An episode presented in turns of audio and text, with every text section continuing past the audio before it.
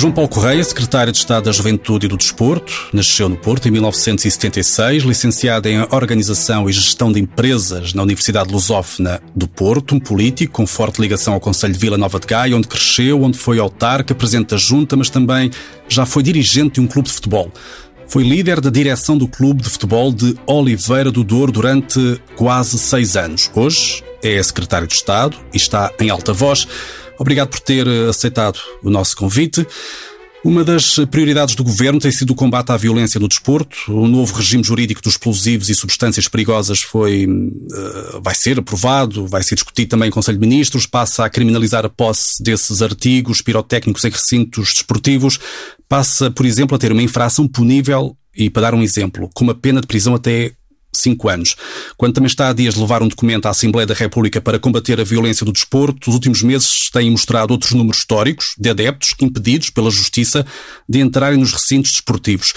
Este modelo não lhe parece demasiado reativo, opressivo, do que se calhar proativo ou preventivo? Ver desporto em Portugal é assim tão perigoso? Obrigado pelo convite e pela oportunidade.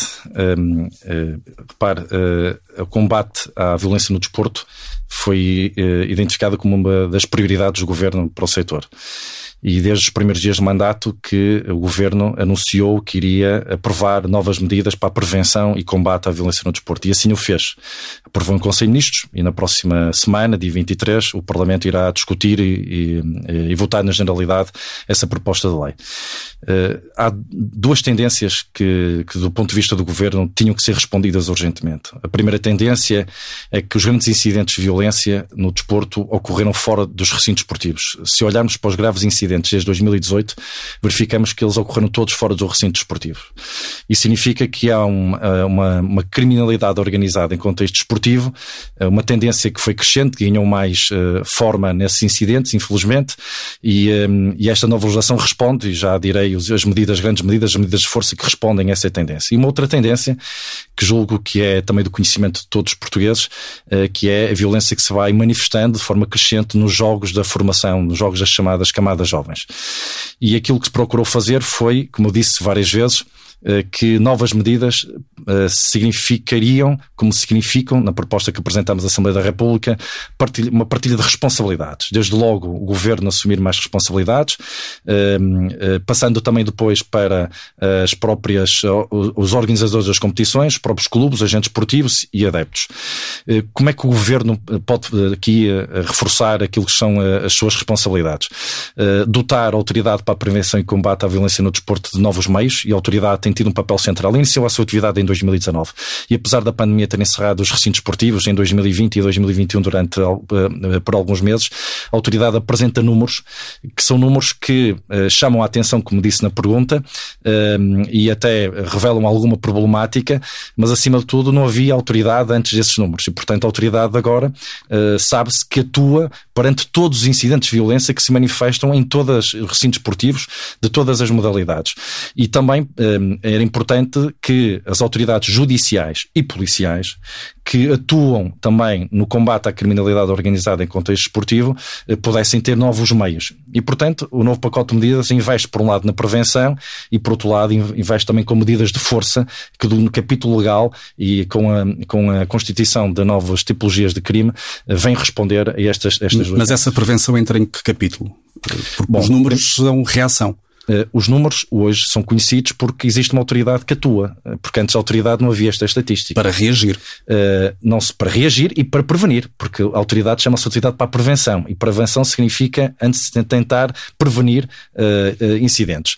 E a autoridade tem feito um papel que consideramos extremamente positivo. Em primeiro lugar, há ainda necessidade de continuar a capacitar as forças e os agentes policiais, quer da PSP, quer da GNR, quanto à legislação e quanto às faculdades legais que lhes são atribuídas para poderem intervir em contexto de incidentes desportivos. Eh, essa é uma matéria que é essencial. Eh, por exemplo, há cerca de um mês houve um incidente num jogo de futsal e eh, onde a força policial podia deter o, jogador que agrediu o, juiz da partida e não o fez por déficit de informação.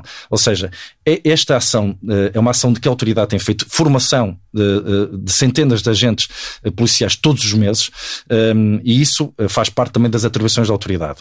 Um outro exemplo também tem a ver um, com a campanha que, que irá arrancar dentro de algumas semanas, uma campanha massiva junto do público dos jogos da formação e das camadas jovens, quase todos eles familiares dos atletas, estão, dos jovens atletas estão dentro do campo, para que saibam estar nos recintos esportivos uh, sem incitarem à violência com manifestações de violência, xenofobia ou, ou até racismo. Uh, e para além disso, uh, esta, própria, esta própria nova legislação aproveita uma figura que está prevista na lei, que nunca foi regulamentada, que é o gestor de segurança. Os clubes terem um colaborador, pode ser um dirigente, pode ser um familiar de um atleta, pode ser um associado, que tenha uma formação mínima dada pela autoridade policial local, que lhe permita saber como é que recebe uma equipa visitante, como é que recebe os adeptos visitantes, como é que recebe a equipa de arbitragem, eh, em que horários, eh, que tipo de condições tem que atribuir, em que setor da bancada é que pode colocar os adeptos, que tipo de mensagem que pode ser dada na entrada do recinto esportivo aos adeptos visitantes, eh, no altifalante ou na, na, através da, da comunicação sonora. Portanto, há um conjunto de ações de prevenção que estão a ser desenvolvidas pela autoridade e que certamente irão de ser prosseguidas com a nova legislação, reforçando os meios de autoridade também, com este exemplo que com estes exemplos que acabei de dar. Do lado do combate à, à, à violência no desporto, algumas medidas a destacar muito rapidamente. A primeira é que aqueles adeptos que estão interditos de entrar em recintos esportivos só estão impedidos de entrar na modalidade onde praticaram infração mas podem uh, entrar se forem, se forem assistir a espetáculos esportivos de outras modalidades. A Isso medida vai mudar? Vai mudar vai ser estendido a todos os recintos esportivos, independentemente de ser handball, basquetebol, futebol, portanto, não é restri... atualmente fica interdito aos jogos dessa modalidade. E, e, a, e, a, e, a, medida é para todas as modalidades em todos os recintos durante aquele período de interdição. Uma outra medida é que não vai deixará de compensar uh, alguns promotores, ou seja, aos clubes, promotores de espetáculos esportivos, não facultarem as imagens de videovigilância que impede muitas vezes as autoridades policiais de identificarem os infratores.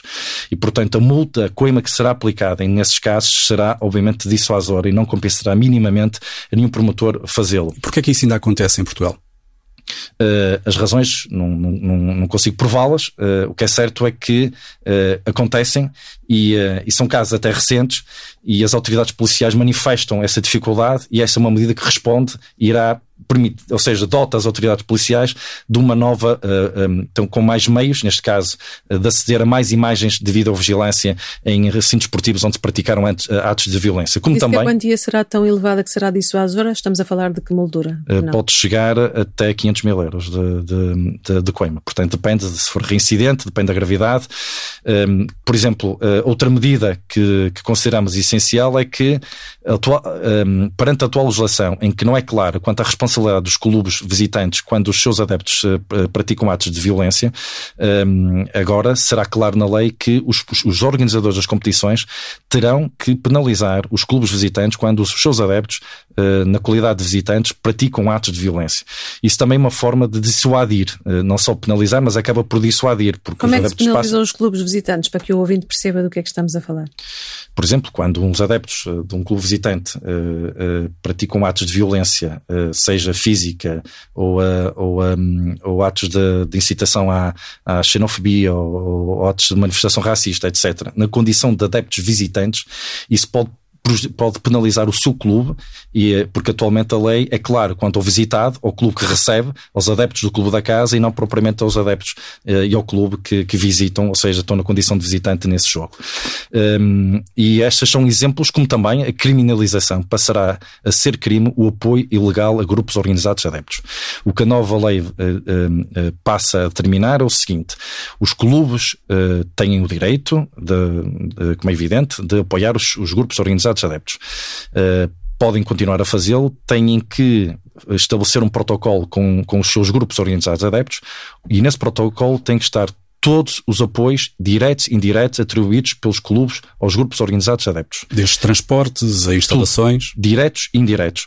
E nesse protocolo têm que estar identificados os principais responsáveis pelos grupos organizados de adeptos. Portanto, são medidas que consideramos que vêm responder às tendências que, que falei no início da resposta. E, aliás, esses eventos, muitos deles até feito por uh, aquele movimento que se tem falado tanto hoje em dia, os casuals, o que me leva também à questão, à questão do cartão do adepto, que não vingou em Portugal, também já tinha acontecido em outros países europeus, caso de Itália, um, mas continuam a ser aplicados alguns métodos de identificação de adeptos uh, e sócios dos clubes em zonas específicas dos estádios, o que também já levou à separação de membros de claques organizadas, uh, muitos deles hoje conhecidos como os casuals, uh, entende que toda esta medida, este conceito do cartão do adepto foi mal explicado, foi mal organizado, foi mal processado junto do futebol, gerando também um pouco de descontrolo junto desses adeptos? Bom, isso é um movimento que está a crescer. O cartão do adepto é passado. Uh, portanto, foi revogado pela Assembleia da República. Eu era deputado na altura, também votei a favor do fim do cartão do adepto. Portanto, o cartão do adepto é passado. Uh, esta legislação não uh, retoma em nada o cartão do adepto. Fique claro, o cartão do adepto é passado. a zona especial de adeptos, que é obrigatória em todos os recintos desportivos onde se disputam jogos de risco elevado, das competições profissionais principalmente, um, uh, todos os adeptos podem ir para, esse, para essa zona. Não, não, muitos adeptos uh, muitos cidadãos acham que só podem ir para essa zona, para esse, para esse recinto dentro do recinto desportivo, os adeptos que pertencem aos grupos organizados de adeptos, aquilo que se chamam claques. Não, qualquer adepto pode ir para esse recinto, para essa, para essa zona, melhor dizendo, a zona especial de adeptos, desde que exiba o cartão de cidadão na entrada e que tenha um bilhete em seu nome portanto, que compra na, na, bilheteira. Portanto, uma ação simples. Mas isto é o que já está na lei. Não, não há qualquer alteração nestas novas medidas quanto a isso. Mesmo assim, uh, obriga a essa tal identificação. O que gerou esse tal desconforto junto dos adeptos. O que gerou o desconforto. Que gostam de ir para essa zona dos estádios. Que, a grande contestação, recordo-me perfeitamente, como disse, era deputada à época, uh, a grande contestação foi ao facto dos adeptos terem que se inscrever numa autoridade, darem os seus dados pessoais, para além daqueles que eram do, do, do, do registro civil, que é o cartão de cidadão, e, e terem que ter um cartão na mão, pagar para poderem entrar nessa zona. E, portanto, isso é que foi a grande contestação e ela caiu. E a Assembleia da República, na altura, acolheu uh, essa pretensão uh, e foi até uma, um acolhimento muito consensual e caiu o cartão do adepto. As outras regras não caíram, não foi por acaso, não caíram porque havia e há consciência que é importante esse tipo mínimo de controle. Uhum. Também recentemente foi aprovado em Conselho de Ministros o novo regime jurídico desportivo que contempla medidas eh, mais rigorosas para aplicar às SADs, as Sociedades Anónimas Desportivas. Como é que se pode fazer essa fiscalização? Bom, o atual regime jurídico, uh, que já tem cerca de 10 anos, uh, portanto não é nenhuma crítica, é uma constatação, não tem regime sancionatório nem entidade fiscalizadora. Estamos a falar de um, de, de, de, de um setor de atividade económica que podemos chamar a indústria do desporto, uhum. que são as sociedades esportivas. Recentemente, Bom. o senhor, creio eu, nos últimos dias, até visitou vários clubes profissionais, até para conversar com os presidentes das SADs. Também era para falar deste assunto, sensibilizando-nos para o tema? Como é que correu no terreno e o que é que aí vai então em termos de fiscalização? Um, bom, eu, eu adentrarei as principais medidas, mas antes disso gostaria de dar um, um outro número importante. Eh, desde 97, desde que nasceram as sociedades esportivas em Portugal, eh, foram criadas eh, pouco mais de 120 sociedades esportivas. 20% das sociedades esportivas que foram criadas em Portugal ou queiram na insolvência ou na extinção. E com isso arrastaram clubes históricos. Temos inúmeros exemplos, portanto, os, os adeptos do desporto conhecem-nos. não vale a pena relembrar esses, esses, esses exemplos. O que é certo é que um setor da atividade económica que tem 20% das suas sociedades na falência ou na extinção significa que tem pouca ou nenhuma regulação. E o, e o, um, e o, e o principal objetivo uh, passa por uh, criar, regular esse setor da atividade económica. Uh, como, primeiro, equilibrar o poder entre o clube fundador e a sociedade esportiva. segundo, tornar este setor ainda mais atrativo para o bom investidor e para o bom investimento porque uh, em Portugal nós temos casos de grande sucesso naquilo que são investimentos feitos em sociedades esportivas, uh, mas também uh, basta olhar para como é que essas sociedades esportivas caíram na insolvência na extinção, o que é que lhes aconteceu e quem eram os seus principais responsáveis. E, portanto, quando eu falo de bom investimento e bom investidor, refiro-me àqueles que de facto querem investir para rentabilizar e não ter uma passagem fugaz no, no desporto português e, e, arriscando tanto que até arrastam clubes históricos que têm uma, uma importância comunitária e social uh, uh, muito elevada. E, um, e, portanto, nestas 120 sociedades esportivas, uh, queremos que, para além de ser um setor mais atrativo, também haja um regime sancionatório para o incumprimento das regras. Hoje, o regime jurídico já define um conjunto de impedimentos e proibições mas não tem regime sancionatório para quem não cumpre uh, essas regras de impedimento e, e, proibições. Também não existe nenhuma entidade fiscalizadora que vá, uh, uh, que fiscalize denúncias, que fiscalize notícias públicas, e então queremos introduzir regras de idoneidade no acesso a acionista qualificado, administrador e gerente das sociedades esportivas. Regras de idoneidade são regras essenciais no, para o exercício de uma, de uma função, regras essas que já são exigidas não com tanta um, com, com, com tanta não, não, não tão apertadas como por exemplo as regras são impostas pela CMVM. Eu queria lhe perguntar isso. Uma coisa é ter a fiscalização da CMVM, mas são clubes que estão cotados em bolsa. Outra coisa são clubes que não estão cotados em bolsa. Quem é que vai fiscalizar essas SATs? Neste momento a proposta que está na Assembleia da República diz que é, será a plataforma de combate à manipulação das competições esportivas e portanto novas regras de idoneidade no acesso ao acionista qualificado, administrador e gerente novos impedimentos, ou seja, tentamos aqui identificar todos os conflitos de interesses. Por exemplo, quem representa direto ou indiretamente uh, casas de apostas esportivas, quem está no mercado de intermediação de jogadores ou treinadores, quem esteve numa sociedade esportiva que caiu na insolvência ou neste, uh, e, e há culpa dolosa por parte dessa, desse cidadão.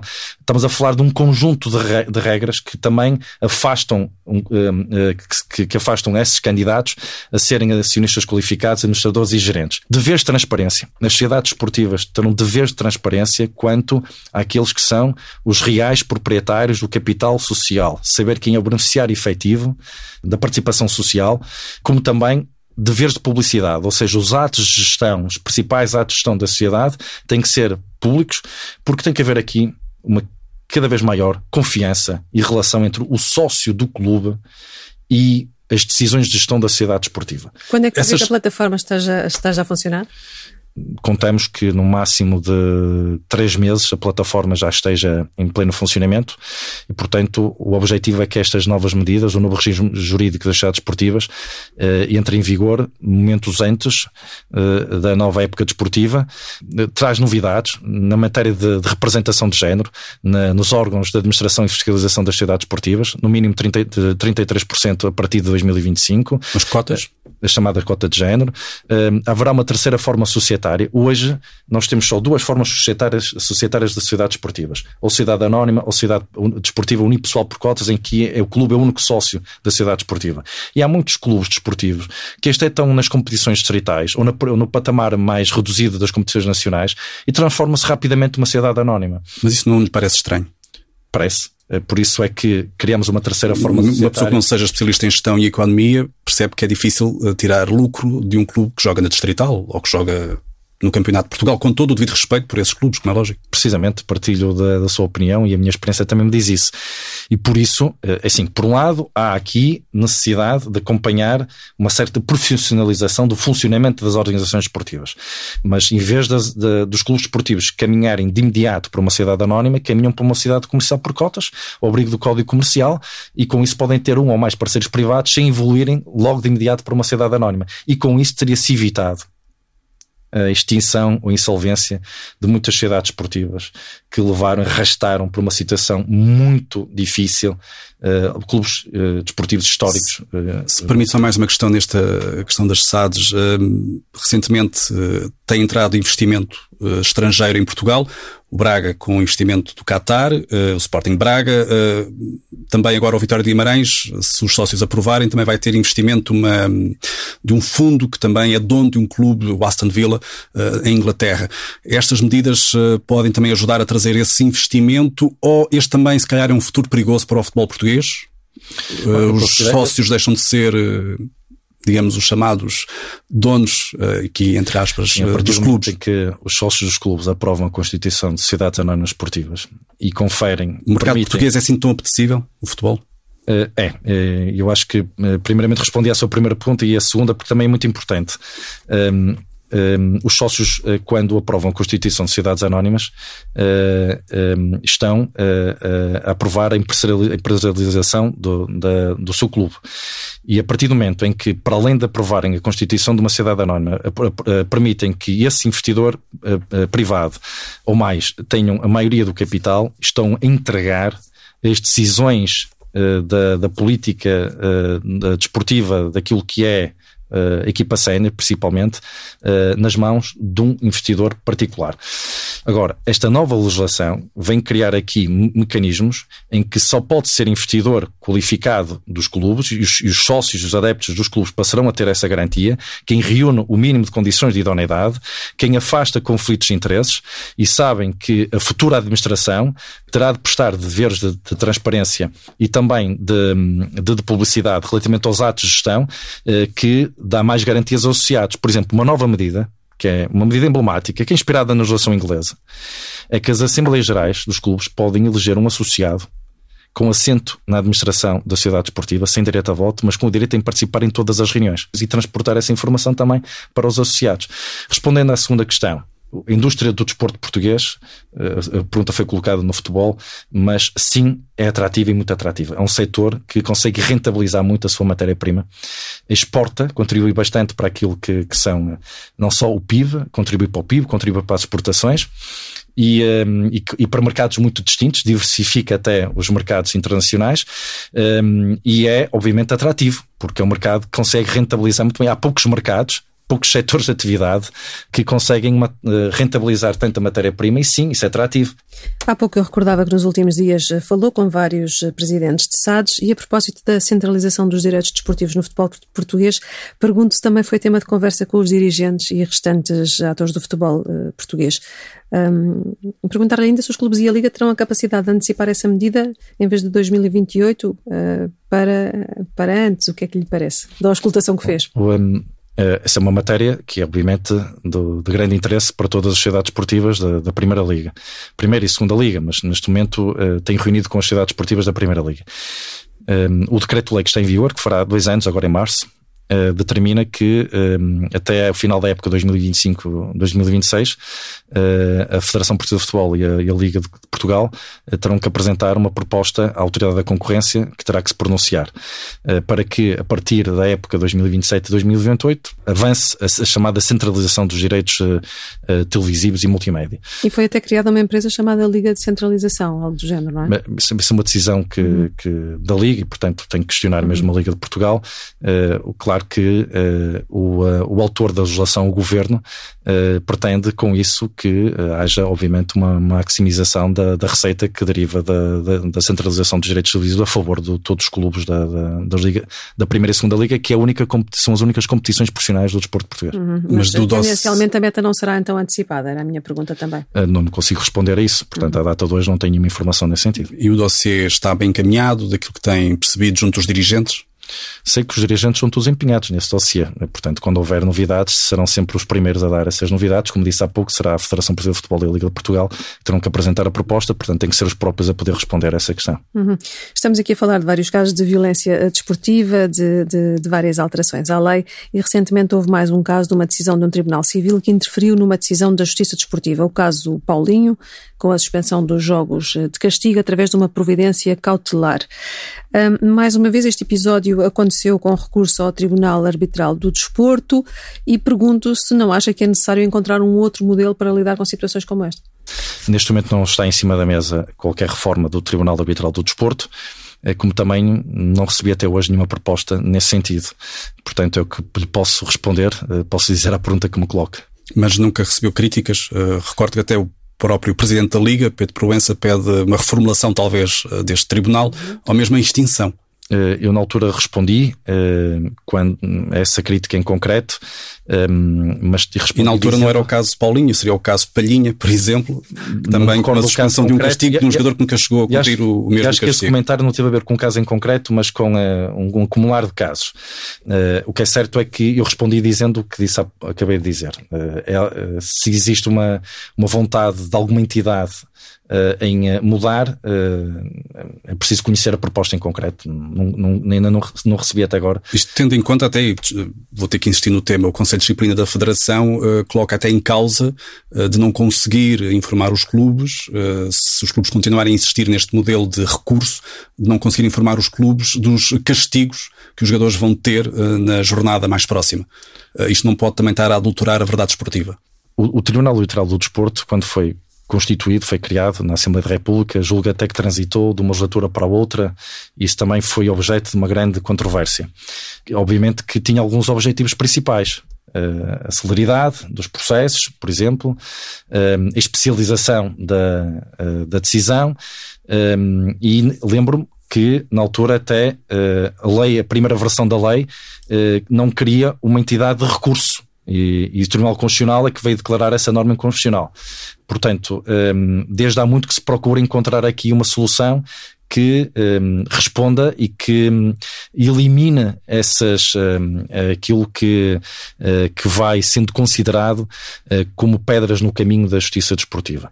Agora, uh, como disse, não está em cima da mesa a reforma do Tribunal Arbitral do Desporto hum, e também não recebemos nenhuma proposta para a reforma do Tribunal Arbitral do Desporto. E, a, e as entidades e os seus responsáveis que uh, se manifestam publicamente, uh, uh, o governo pede para que façam chegar as suas propostas, porque neste momento ainda não.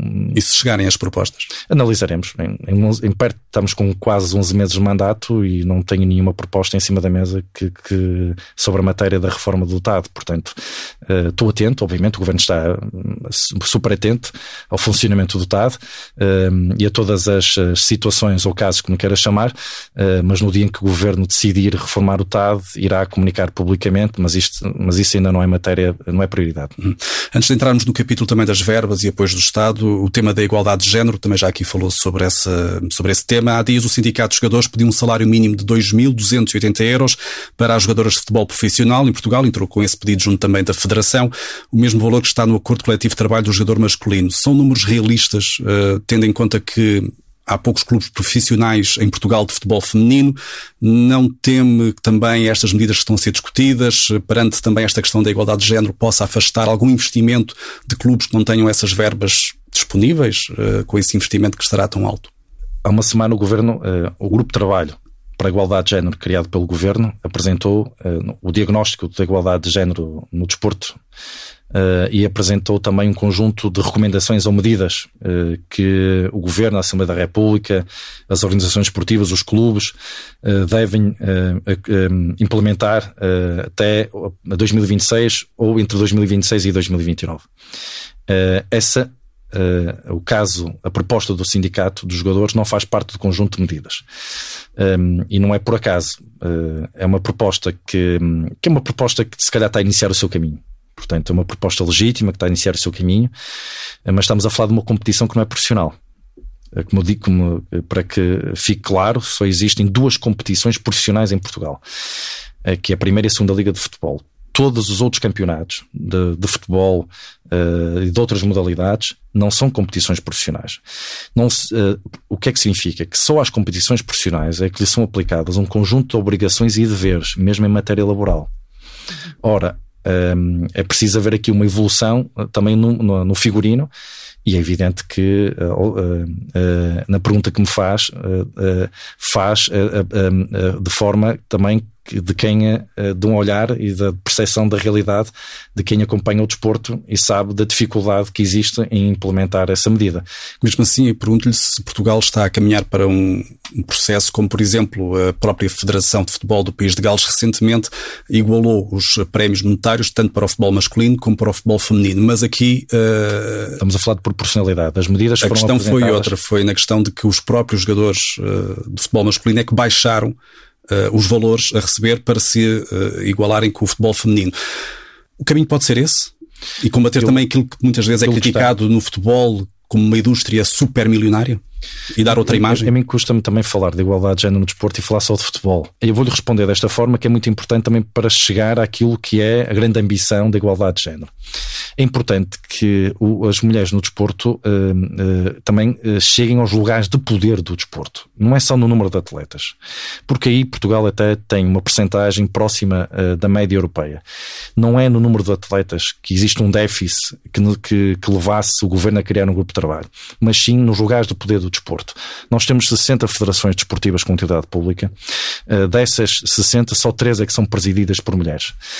se formos ver o número de, de árbitras, o número de treinadores, de, de treinadores, nós vemos que o número ainda é, é, é igualmente escasso.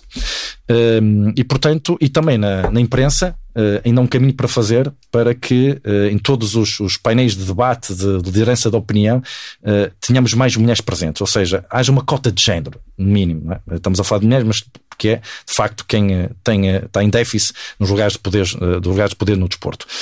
E, e estas medidas foram dirigidas desta forma. Quanto aos prémios e aquilo que está, que foi apresentado pelo grupo de trabalho, fala de proporcionalidade. Uh, isto uh, significa que a igualdade de prémios, uh, que é hoje instituída em algumas federações de algumas modalidades noutros países, nasce muitas vezes num acordo entre os próprios jogadores masculinos e os jogadores e as atletas femininas. Portanto, não é propriamente instituído por nenhum governo nem pelas próprias federações. E a proporcionalidade tem muitas vezes a ver, basicamente, com a participação das seleções nacionais nos campeonatos do mundo, nos campeonatos da Europa, onde que são muitas vezes remunerados remuneradas essa participação. E aí defendemos que a percentagem do prémio dado ao masculino em função de, do chamado cachê que recebe da, da organizadora ou do, do, organizador do Campeonato do Mundo, do Campeonato da Europa, seja igual para masculino e feminino, que haja uma percentagem igual. É por isso é que falamos da proporcionalidade. E, eh, e as medidas foram apresentadas. Olha, sabe que aqui duas ou três são essenciais e são transversais. Nós queremos chegar a 2029 com 40% dos órgãos sociais das organizações esportivas com atividade pública em Portugal, com 40% de cota de género em todas as entidades ligadas ao desporto com utilidade pública, em 2029.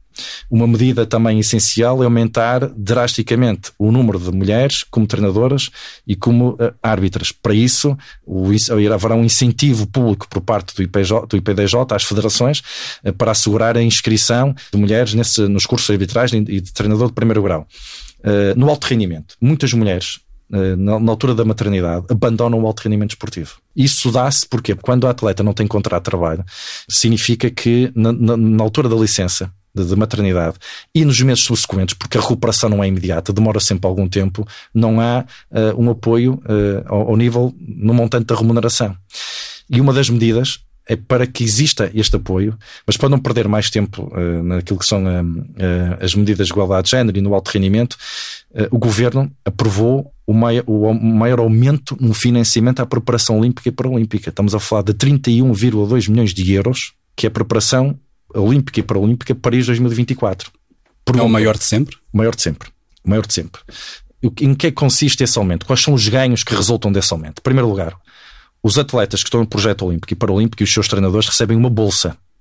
Uma bolsa que, que vai uh, de pouco menos de mil euros até quase 3 mil euros, depende de, de ser um atleta de, de medalha de ouro, ser um atleta que se qualifica só para os Jogos, e, mas todos os atletas que entram no projeto olímpico e paralímpico recebem uma bolsa. Essa bolsa não é aumentada desde 2009.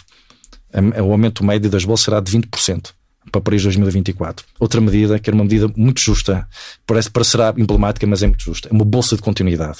Um atleta que vai aos Jogos e se tiver o azar de, de, de, de por uma questão de, física, ter que desistir da prova ou não conseguir o resultado mínimo, não fica sem bolsa uh, nos meses a seguir aos Jogos. E foi isso que conseguimos. E os nossos atletas paralímpicos, durante quatro anos, receberão pela primeira vez a mesma bolsa dos Olímpicos. Foi isso que conseguimos.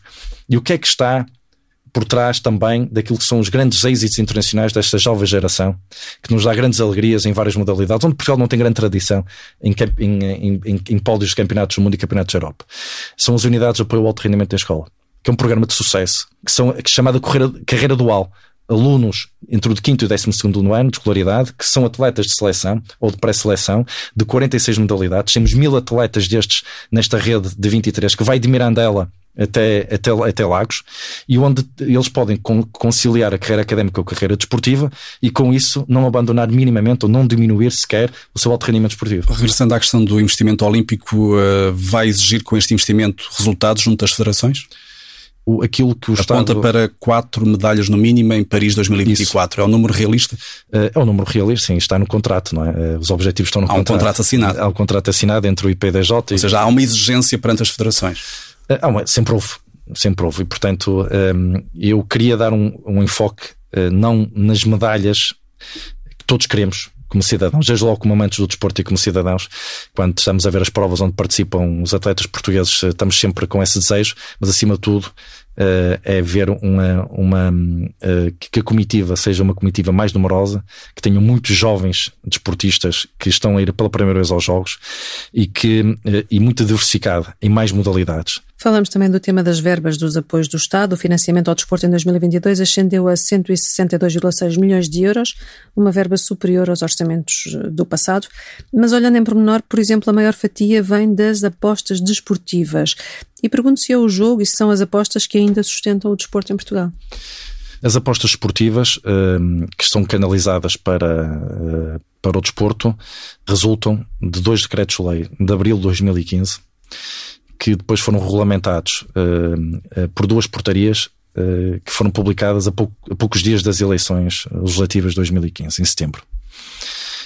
Foi uma decisão do governo na altura e acredito também, não admitiam a hipótese de, em 2022, as apostas esportivas chegarem a 62 milhões de euros.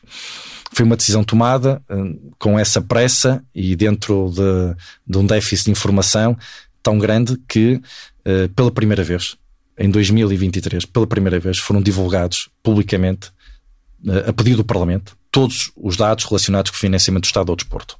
O Estado uh, segurou 41 milhões de euros no desporto escolar onde o Estado anualmente faz um grande investimento na promoção da atividade física e do desporto, neste caso em contexto escolar.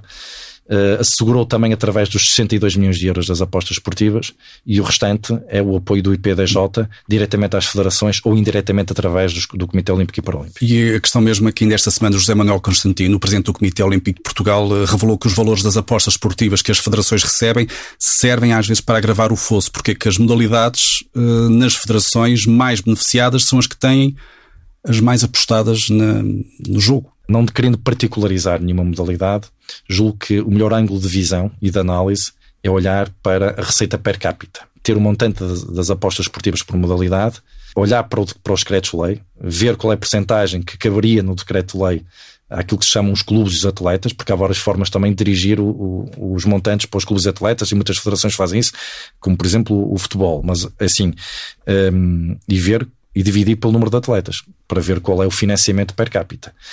Uh, se houver grandes distorções, que eu julgo que é isso, uh, aí quer chegar o seu Presidente do Comitê Olímpico, se houver grandes distorções naquilo que é o rácio financiamento, uh, montante de apostas esportivas um, sobre o número de atletas dessa modalidade, vai dar um número, se esse número for um número distorcido, muito acima da média, aí sim, obviamente, eh, interpela uh, a novas ações. É essa análise que terá que ser feita. Falou do desporto escolar e também tem uma verba de cerca de 46 a 47 milhões, não é? Falta pouco para chegar aos tais 49 da alta, da alta competição do alto rendimento. Um, onde é que tem sido gasto esse valor do desporto escolar? Que resultados é que têm sido obtidos? O que é que uh, o que é que há para, no fundo, evidenciar nesta área com este valor investido? Grande fatia desse montante são créditos aos professores envolvidos no projeto do desporto escolar. Depois há uma outra fatia que tem que assegurar a logística, eh, a organização do, das provas eh, e também todo o material desportivo que tem que se assegurar. Estamos a falar de muitas modalidades.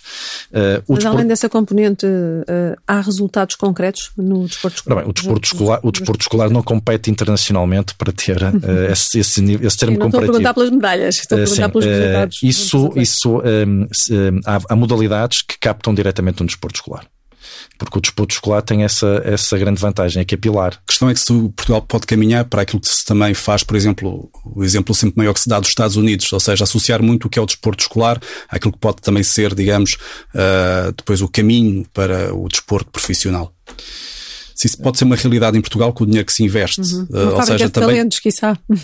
Nós temos tido grandes resultados internacionais. Há pouco estávamos a falar de uma jovem geração que no surf na natação, no skate, em várias modalidades, onde Portugal não tem grandes pergaminhos de, de, de campeonatos. E assim também deixarmos de falar tanto de futebol. Exatamente. E isso significa o quê? Que essa jovem geração eh, também passou pelo desporto escolar. Muitos deles passaram pelo desporto escolar. Portanto, se existe uma métrica para poder avaliar, uma evidência, como perguntou há pouco, uhum. sobre o, o, retorno do investimento no desporto escolar, também pode ser visto, eh, eh, essa métrica pode ser também esta jovem geração.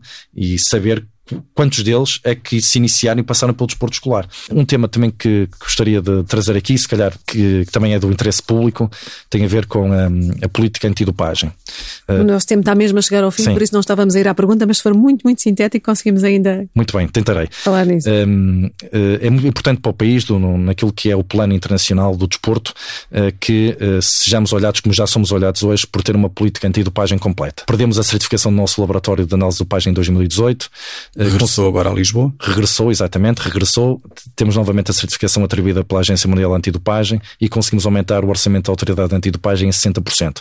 Era essencial que a Autoridade Antidopagem tivesse os meios todos à sua disposição para. Podia ter evitado o último escândalo no ciclismo português? Como lhe disse, não cometes casos concretos, é uma operação judicial, portanto, compete mesmo não, não comentar. Posso lhe dizer o seguinte, eh, não em relação a esse caso, mas eh, para o futuro. A Autoridade Antidopagem e a Federação de Ciclismo estabeleceram um protocolo uh, autoridade antidopagem com o suporte governamental, um protocolo para que todos os ciclistas do chamado pelotão nacional, 92 ciclistas, nesta época desportiva e na próxima, estão submetidos ao passaporte biológico, que recolhe análise de sangue dentro e fora das competições ao longo da época desportiva, que é considerado pela União Ciclista Internacional um método mais eficaz de controle da dopagem. E Portugal é o único país onde isso está a ser feito, tirando os países da classe A do, do, do ciclismo.